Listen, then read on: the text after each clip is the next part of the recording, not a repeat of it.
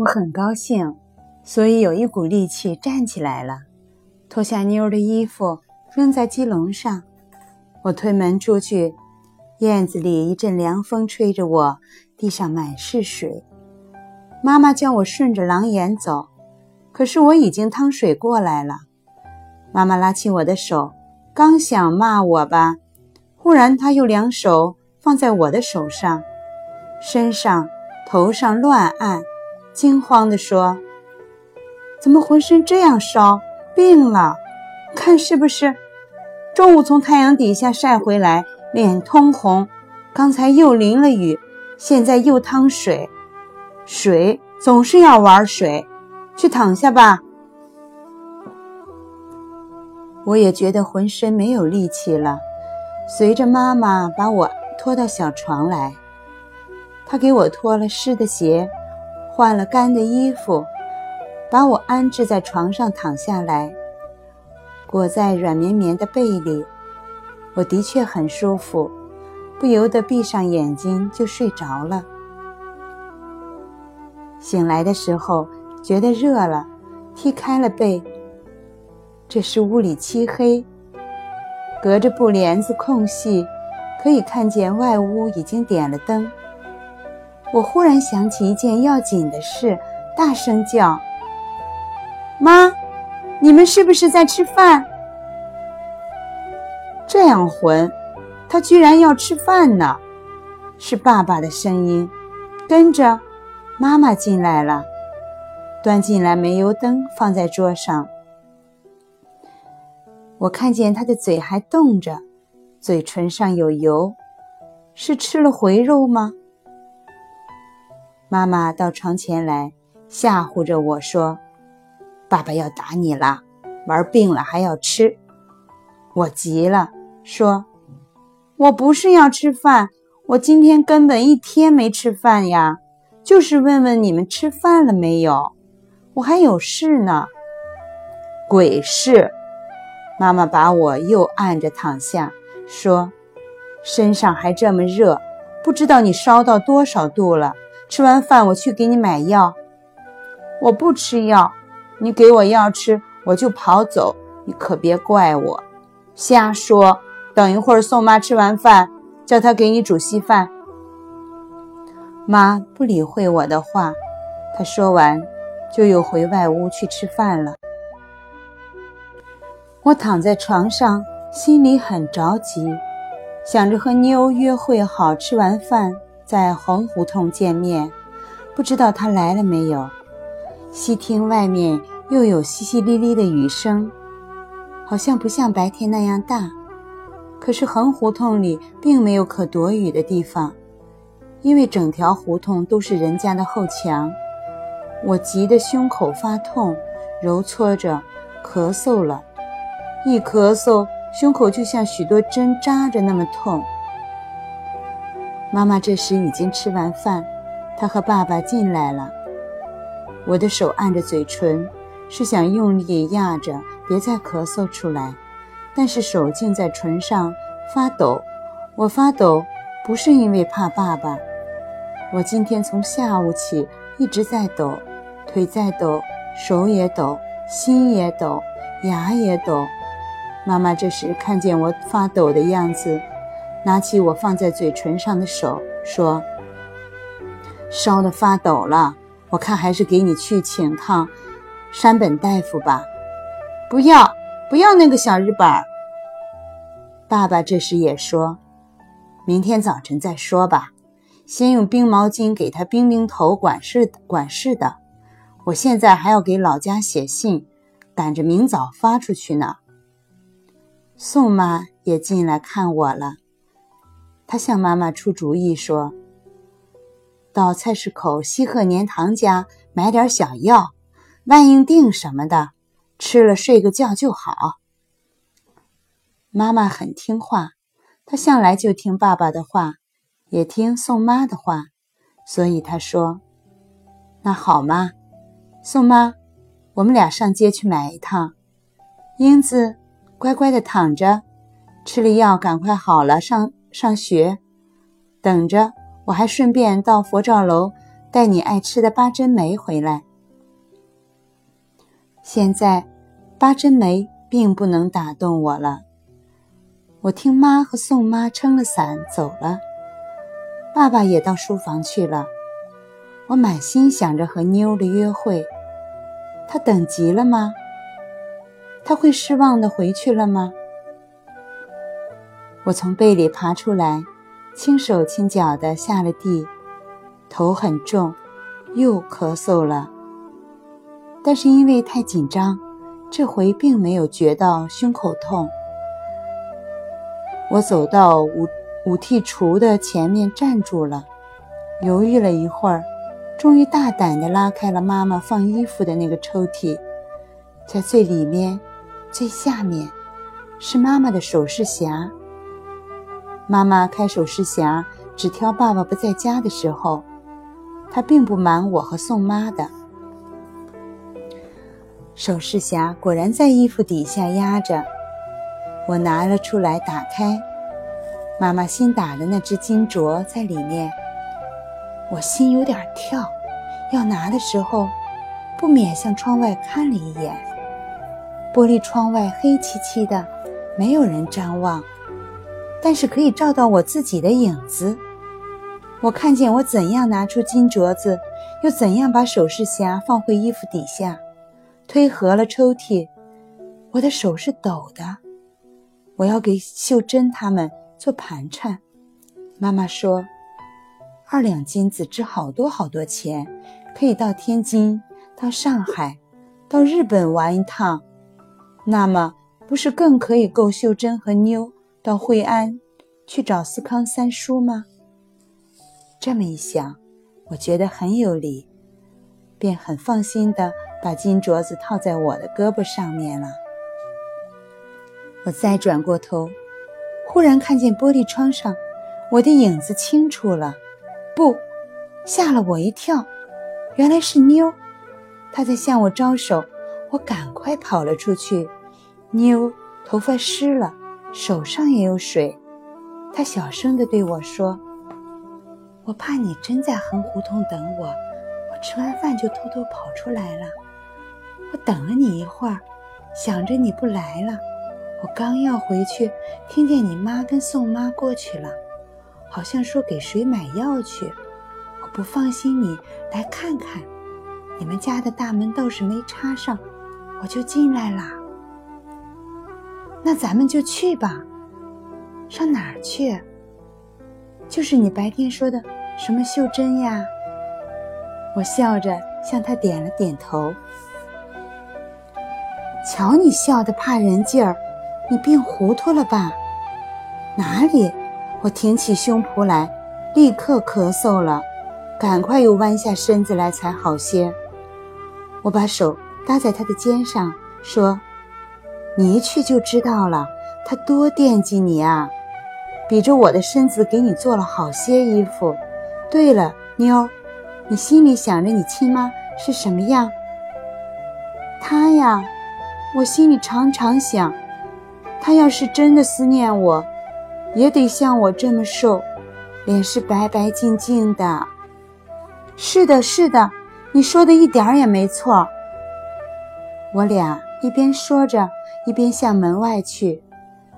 门洞黑乎乎的，我摸着开了门，有一阵风夹着雨吹进来，吹开了我的短褂子，肚皮上又凉又湿。我仍是对他说：“你妈妈，她薄薄的嘴唇一笑，眼底下就有两个泪坑；一哭，那眼睛毛又湿又长。”他说：“小英子，我千托万托你。”嗯，他说：“小桂子可是我们俩的命根子呀。”嗯，他第一天见着我。就跟我说，见着小桂子就叫他回来，饭不吃，衣服也不穿，就往外跑，急着找他爹去。嗯，他说叫他回来，我们娘俩一块儿去，就说我不骂他。嗯，我们俩已经走到惠安馆门口了。妞听我说，一边嗯嗯的答答着，一边她就抽搭着哭了。我搂着她，又说：“他就是……”我想说疯子，停住了，因为我早就不肯称呼他是疯子了。我转了话口说：“人家都说他想你想疯了，妞，你别哭，我们进去。”妞这时好像什么都不顾了，都要我给她做主意。她只是一边走一边靠在我的肩头哭。她并没有注意这是什么地方。上了惠安馆的台阶，我轻轻一推，那大门就开了。秀珍说：“惠安馆的大门前半夜都不插上，因为有的学生回来的很晚，一扇门用杠子顶住。”那一半就需关着。我轻声对妞说：“别出声。”我们轻轻地、轻轻地走进去，经过门房的窗下，碰到了房檐下的水缸盖子，有了响。里面是秀珍的妈，问：“谁呀？”“我，小英子。”这孩子黑了还要找秀珍，在跨院里呢。可别玩太晚了，听见没有？嗯，我答应着，搂着妞向跨院走去。我从来没有黑天以后来这里，推开跨院的门，吱妞的一声响，像一根针划过我的心，怎么那么不舒服？雨地里，我和妞迈步，我的脚碰着一个东西。低头看，是我早晨捉的那瓶吊死鬼。我拾起来，走到门边的时候，顺手把它放在窗台上。里屋点着灯，但不亮。我开开门，和妞进去，就站在通里屋的门边。我拉着妞的手，她的手也直抖。秀珍没理会我们进来，她又在床前整理那口箱子，背向着我们。她头也没回地说：“妈，您不用催我，我就回屋睡去。我得先把思康的衣服收拾好呀。”秀珍以为进来的是她的妈妈，听了也没答话。我不知道怎么办好了，我想说话。但抽了口气，话竟说不出口，只愣愣地看着秀珍的后背，辫子甩到前面去了。她常常喜欢这样，说是思康三叔喜欢他这样打扮，喜欢他用手指绕着辫梢玩的样子，也喜欢他用嘴咬辫梢想心事的样子。大概因为没有听见我的答话吧，秀珍猛地转过身来，又的喊了一声：“是你，英子！”这一身水，她跑过来，妞一下子躲到我身后去了。秀珍蹲下来，看见我身后的影子，她瞪大了眼睛，慢慢的、慢慢的，侧着头向我身后看。我的脖脖子后面吹过来一口一口的热气，是妞紧挨在我背后的缘故。她的热气一口比一口急，终于哇的一声哭出来。秀珍这时也哑着嗓子喊叫了一声：“小桂子，是我苦命的小桂子。”秀珍。把妞从我身后拉过去，搂起她，一下就坐在地上，搂着、亲着、摸着妞。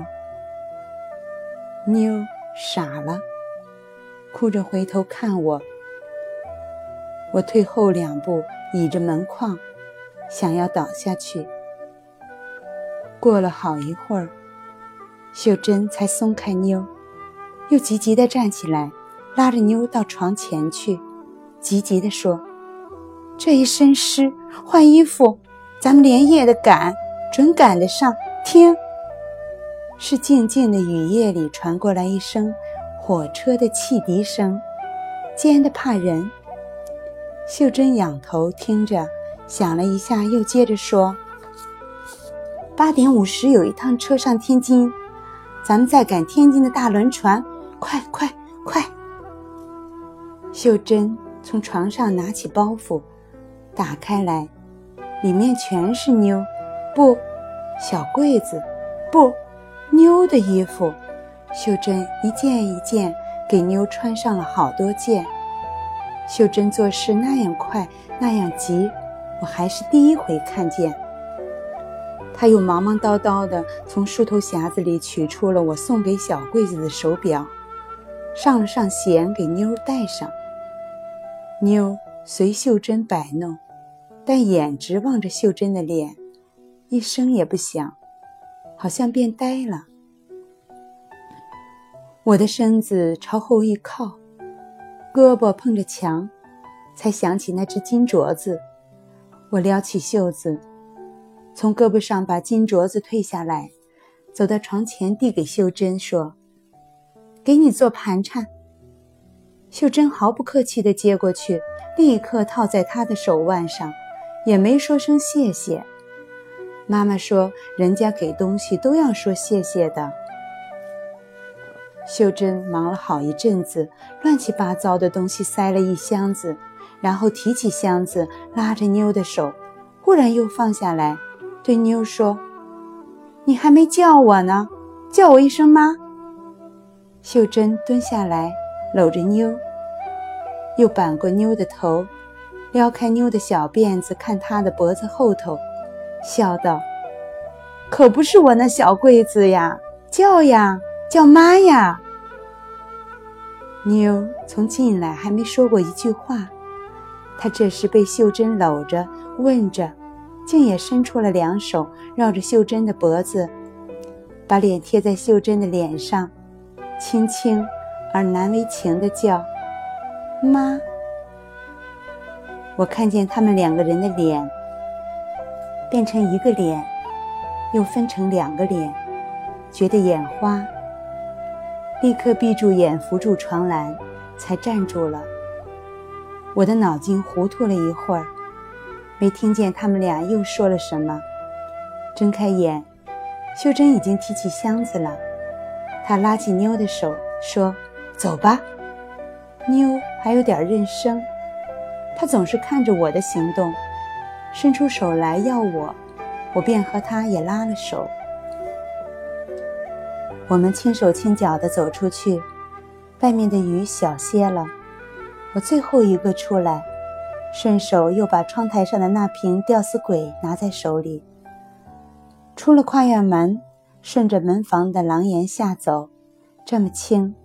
脚底下也还是扑哧扑哧的有些声音。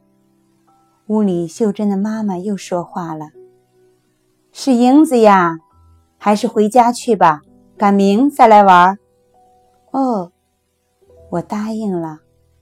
走出会员馆的大门，街上漆黑一片。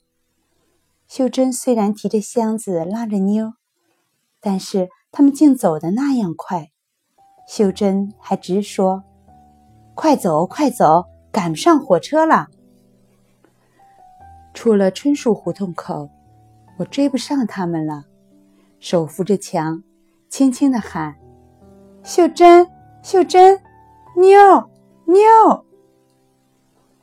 远远的有一辆洋车过来了，车旁暗黄的小灯照着秀珍和妞的影子。他们俩不顾我，还在往前跑。秀珍听我喊，回过头来说：“英子，回家吧，我们到了就给你来信儿。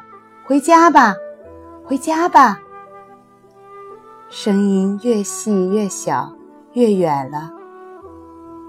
洋车过去，那一大一小的影儿又蒙在黑夜里。我趴着墙。支持着不让自己倒下去。雨水从人家房檐直落到我头上、脸上、身上。我还哑着嗓子喊：“妞，妞！”我又冷，又怕，又舍不得，我哭了。这时，洋车从我的身旁过去，我听车棚里有人在喊：“英子，是咱们的英子，英子！”啊，是妈妈的声音。我哭喊着：“妈，妈！”我一点力气也没有了，我倒下去，倒下去，就什么都不知道了。